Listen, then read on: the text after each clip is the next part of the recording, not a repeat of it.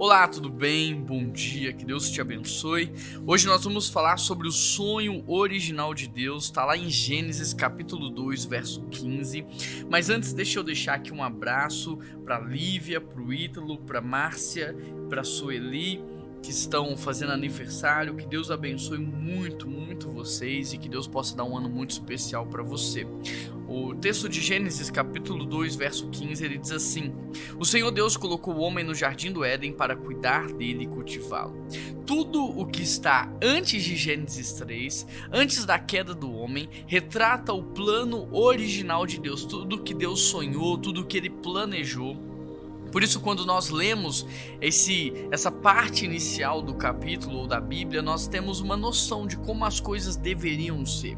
E aqui nós temos nitidamente o papel do homem na sociedade. Deus colocou o homem no jardim do Éden para cuidar dele e cultivá-lo. Muitos pensam que o trabalho é consequência do pecado, mas repare você que antes do pecado o homem já trabalhava. A questão que mudou é que depois da queda o homem trabalha, mas não tem mais os mesmos resultados que ele tinha antes. Porque antes da queda, o trabalho do homem era apenas praticamente colher, extrair da terra os seus frutos. Agora, após queda, o homem tem que arrancar da terra o seu fruto.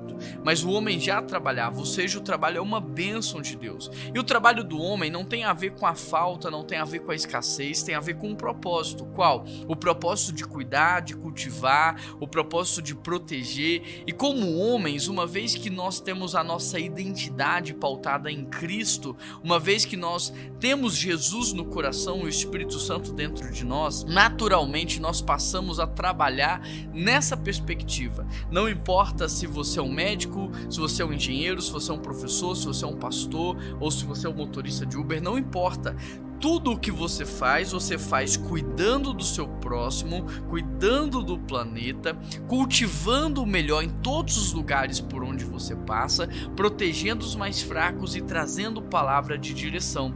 Isso você exerce sendo um professor, sendo um faxineiro, não importa a sua profissão, independente do que você faz, você exerce a sua vocação. Agora, o homem que não está na presença de Deus, ele ele trabalha no contraponto ponto. Então, ao invés de cuidar, ele vai ferir, ele vai machucar, ele vai prejudicar. Ao invés de cultivar o melhor, ele vai viver reclamando, murmurando, apontando defeitos. Mas uma vez que você tem Jesus no coração, isso muda. Então, o que que nós hoje precisamos? Nós precisamos voltar ao jardim do Éden. E o que que é o jardim do Éden? Não é um lugar geográfico apenas, é o lugar da presença de Deus. Nós precisamos voltar para a presença de Deus para que a nossa identidade seja restaurada restaurada, o nosso propósito seja estabelecido e nós sejamos enviados para cumprir aquilo que nós nascemos para fazer. O que você precisa hoje não é de mais um diploma, não é de mais uh, um título, não é de mais um, uma função na sociedade. O que você precisa hoje é voltar para a presença de Deus. E aqui eu quero convidar você a não ter uma vida de devocional, a ter uma vida de devoção.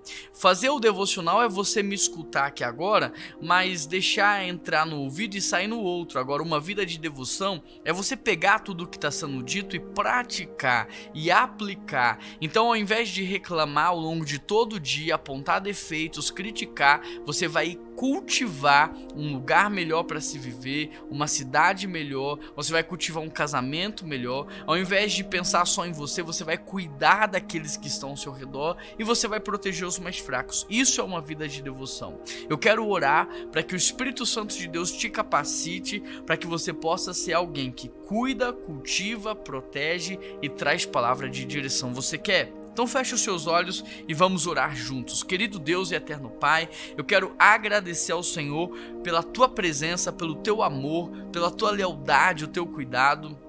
E eu quero pedir ao Senhor que capacite essa vida, essa pessoa que está participando desse devocional, Pai. Que ela tenha uma vida de devoção. Capacita ela para que ela cuide, dê coragem, ousadia, força, para que ela cultive o melhor nas pessoas, para que ela proteja os mais fracos, para que ela traga a palavra de direção. Por favor, Deus, em nome de Jesus, que ela não seja apenas uma pessoa abençoada, mas que ela seja principalmente um abençoador por onde quer que ela passe passar. Essa é a oração que eu te faço em nome de Jesus. Amém. Um grande abraço, que Deus te abençoe e até amanhã.